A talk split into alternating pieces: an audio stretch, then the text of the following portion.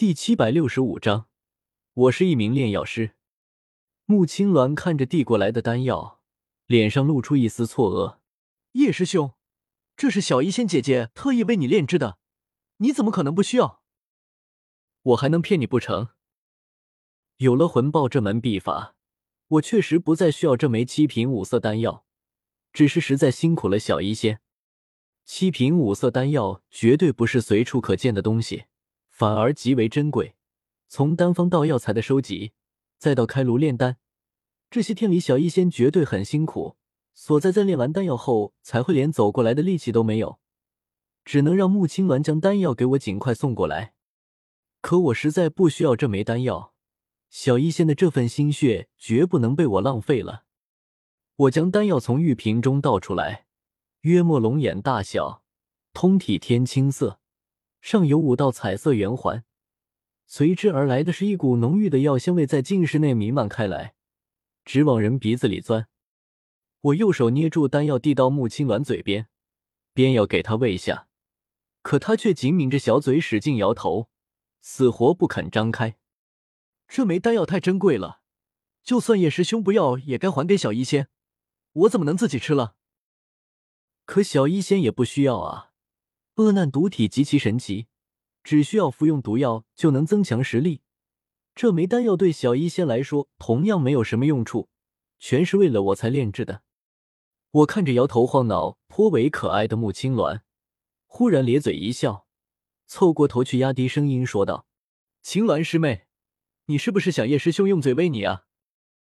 穆青鸾头顶缓缓冒出一个问号，还没反应过来我说了什么。他圆润雪腻的下巴就被我用手指轻轻勾起，将丹药含在嘴里后，我轻轻吻了下去。咕哝，紧张中，穆青鸾连带着唾液将丹药一起吞入肚中，脸上还来不及娇羞，就是面色一变。不好了，叶师兄，丹药开始融化了。我松开穆青鸾，沉声说道：“你快静下心神，将那枚丹药炼化了。”一枚七品丹药所蕴含的药力绝对不弱，何况这还是针对灵魂的丹药，一个处理不好很容易出事故，绝对马虎不得。穆青鸾知道轻重，此刻连忙胡乱理了理有些散乱的衣裙，然后盘膝坐好，双手掐诀，运转斗气开始炼化那枚我亲口喂给他的丹药。我坐在一旁为他护法。看着穆青鸾那还带着点口水的诱人嘴唇，这副景象怎么看都充满了色气的味道，忍不住舔了舔嘴角，动用很大的毅力才将心中涌起的火热压下。虽然青鸾师妹的嘴唇很软很甜，但现在不是时候，得等她炼化完丹药再说。妈的，我真是蠢死了！为什么要给她喂丹药？看她这样子，不带一点抗拒的。直接亲上去也完全没问题吧？我在心中狂呼。时间缓缓流逝，我在一旁干坐着也没什么意思，撑着下巴静静欣赏了会儿青鸾师妹的美貌后，再次拿出大雷天龙斗技卷轴开始观看。这几天时间，我服用了许多颗灵魂果实，甚至还有一位六星斗宗的灵魂果实，灵魂力量大大上涨。斗技卷轴上面密密麻麻的文字和符文，我原本看得一知半解，可现在再看去，只是一眼就明白是怎么回事。一道道大雷天龙的真意在心中流淌而过。大雷天龙，福灵心智。我双手下意识的掐动法诀，体内斗气紧跟着流转，顿时掌间浓郁的紫色雷光闪耀，一条雷龙从中挣脱而出。张牙舞爪，威武霸气，愣愣看着游走在我身周的紫色雷龙，我脸上露出一丝傻笑。不容易啊，前后折腾了这么久，总算学会了这一招。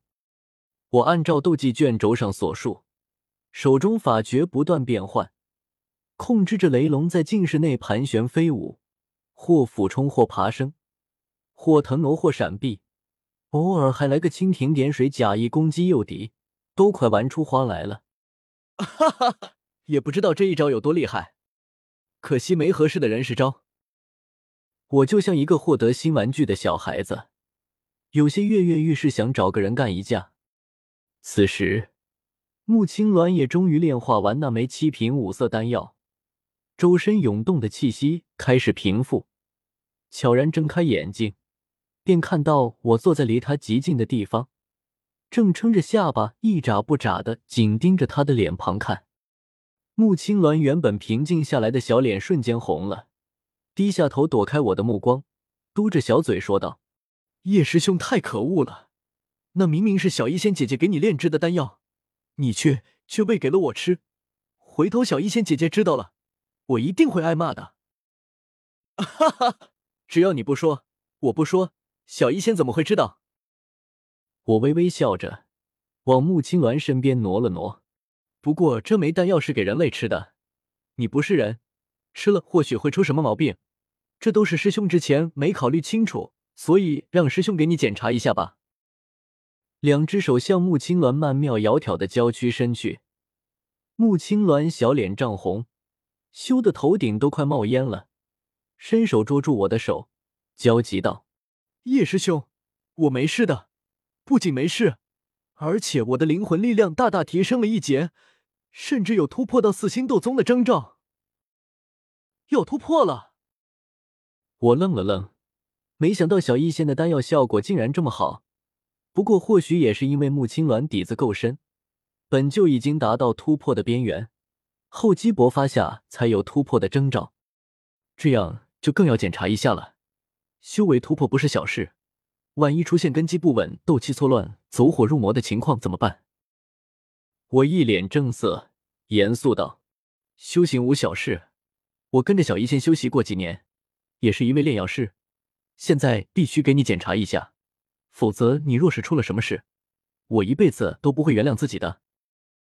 穆青鸾被我的义正言辞说动了，尤其是那句“你若是出了什么事，我一辈子都不会原谅自己的”，瞬间打动了这个小姑娘的心扉。